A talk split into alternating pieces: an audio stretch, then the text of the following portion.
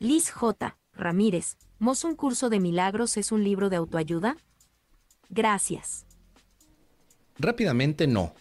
No te ayudas a ti mismo, sino que una parte que identificamos como la verdad te ayuda. Un curso de milagros es un libro de ayuda desde la verdad, no desde la autoayuda, que se podría interpretar como ayudarme yo mismo. Pero tampoco es un libro espiritual.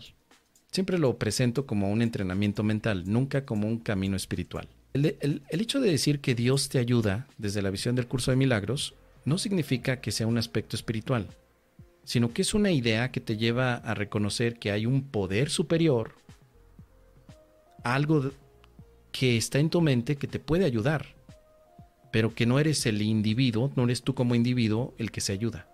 El curso de milagros es mejor visto como sistema de pensamiento para la paz. Sistema de pensamiento. No camino espiritual, no religión. Sistema de pensamiento. Como lo que hacen las diferentes filosofías. Por ejemplo, René Descartes planteó un sistema de pensamiento para un propósito. Y Manuel Kant ofrece también otro sistema de pensamiento para otro propósito. Sócrates, Platón, Arthur Schopenhauer, Friedrich Nietzsche, son exponentes de, de propuestas de sistemas de pensamiento, no de religiones. Todo eso que vemos como filosofía es un sistema para pensar.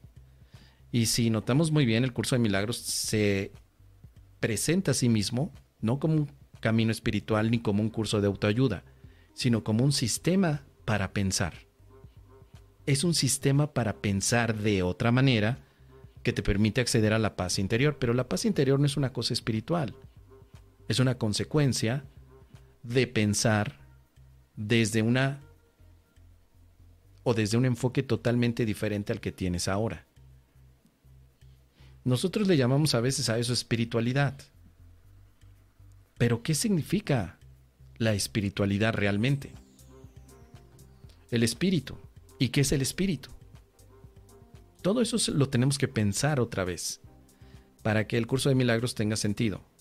Por eso este es un curso para pensar y después sentir algo que sea acorde a tu sistema de creencias que has elegido.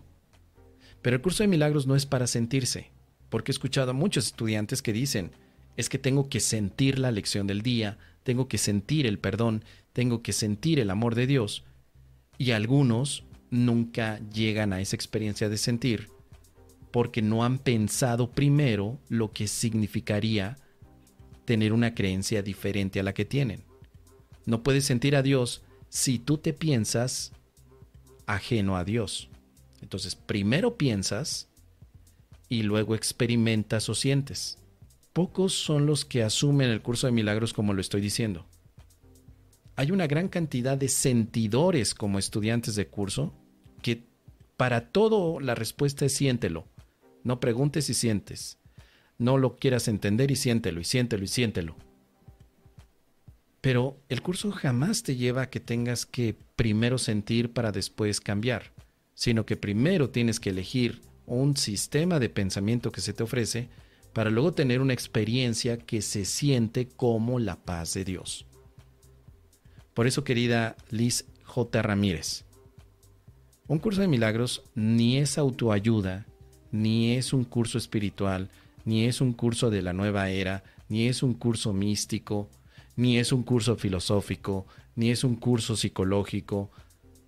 Solo es un curso de entrenamiento mental para la paz y no tiene nada que ver con el budismo, no tiene nada que ver con el catolicismo y tampoco tiene nada que ver con el Advaita Vedanta. Que claro, al igual que muchos estudiantes, en algún momento yo también pensé que era así, que estaban relacionados el Advaita Vedanta porque tomé como punto de autoridad la frase de Kenneth Wapnick que dice, un curso de milagros es el Advaita para Occidente. Pero parecería más bien esa declaración de Kenneth una, eh, una metáfora de lo importante que puede llegar a ser el curso, más que algo literal.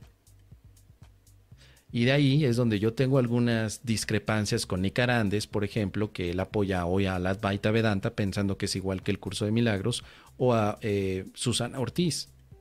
Yo discrepo de esa visión. A mí me gusta la práctica de la Advaita Vedanta, pero Advaita Vedanta sí es un camino espiritual. Claro. Sus orígenes son religiosos, de hecho. En el Advaita Vedanta tal vez el pensamiento no es tan necesario. Tal vez no necesitas razonar en el Vedanta. Pero en un curso de milagros hay otra cosa. Sí tienes que razonar, sí tienes que pensar, sí tienes que cuestionar y sí tienes que decidir lo que quieres experimentar.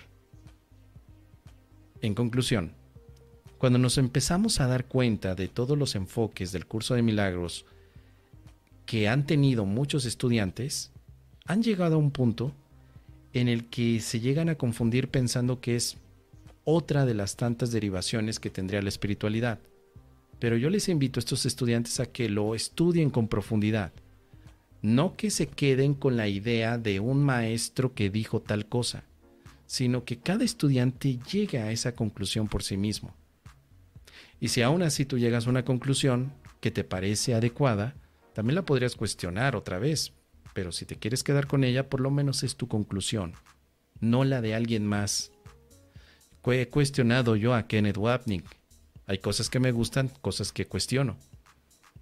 Cuestiono también a Rosa María Wynne, Cuestiono a todos los facilitadores y maestros, de, los cuestiono, porque yo no sé si verdaderamente ellos me estén diciendo la verdad o se le estén inventando, porque yo también a veces hago eso, me invento las cosas, pero ya aprendí a decirle a la gente que hay cosas que me estoy inventando.